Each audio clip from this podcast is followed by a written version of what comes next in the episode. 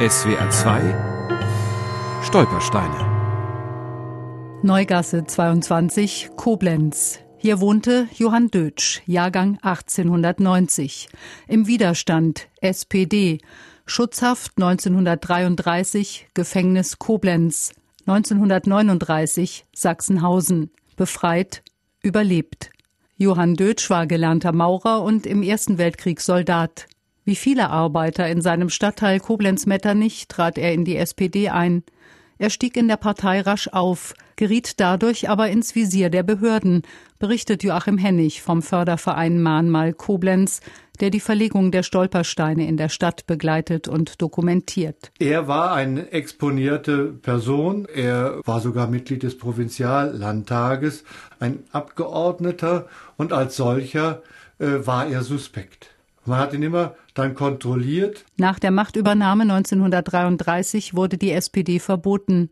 Johann Dötsch wurde mehrmals festgenommen, musste sich seinen Lebensunterhalt als Handlungsreisender für Seife verdienen. Zu Beginn des Zweiten Weltkriegs wurde er wie viele andere SPD-Funktionäre und Gewerkschafter verhaftet und in das Konzentrationslager Sachsenhausen bei Berlin verschleppt. Nachbarin Bernhardine Ohlich, heute 83 Jahre alt, erinnert sich. Auf einmal hieß es, er ist fort. Keiner wusste wo. Was da gewesen ist, ist er erst nach dem Krieg rausgekommen. Fast sechs Jahre saß Johann Dötsch in Sachsenhausen. Kurz vor Kriegsende wurde er mit mehr als 30.000 anderen gequälten und ausgemergelten Häftlingen auf den berüchtigten Todesmarsch an die Ostsee geschickt. Joachim Hennig. Und wer nicht mehr konnte, der ist einfach von der SS erschossen worden und am Wegesrand liegen gelassen worden. Johann Dötsch überlebte. In seinem Tagebuch gegen das Vergessen hat er notiert, wie er die ersten Monate nach Kriegsende in dem kleinen Ort Dümmer bei Schwerin verbrachte. Am 16. Mai 1945, also eine Woche nach der Kapitulation der deutschen Wehrmacht, schreibt er Oft frage ich mich, warum wir selbst nicht an unseren Peinigern Rache genommen haben, als ihre Macht vorbei war. Der Grund lag wohl darin, dass wir physisch viel zu erschöpft waren, um Vergeltung zu üben. Doch ich bin sicher, die Vergeltung für ihre furchtbaren Verbrechen wird auch den letzten Schuldigen zu finden wissen. Also diese Erwartung, dass man diese Zeit aufarbeitet und die Schuldigen zur Verantwortung zieht. Wir wissen heute, dass das im Großen und Ganzen nicht gelungen ist. Johann Dötsch kam erst im Herbst 1945 wieder nach Hause. Bernhardine Ohlich. Ich weiß noch gut, wie hieß der Onkel da, der Onkel da. Und der hat da gesessen wie ein Häufchen Elend. War nichts mehr an ihm dran und er war erschöpft und war nicht mächtig, sich zu unterhalten.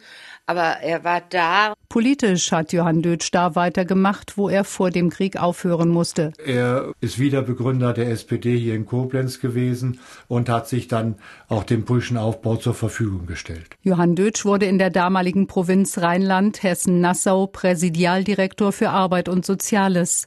Zur ersten freien Gemeinderatswahl im Herbst 1946 musste er sich schon tragen lassen. Das hat mich sehr beeindruckt, weil gerade heutzutage eine gewisse Wahlmüdigkeit festzustellen ist.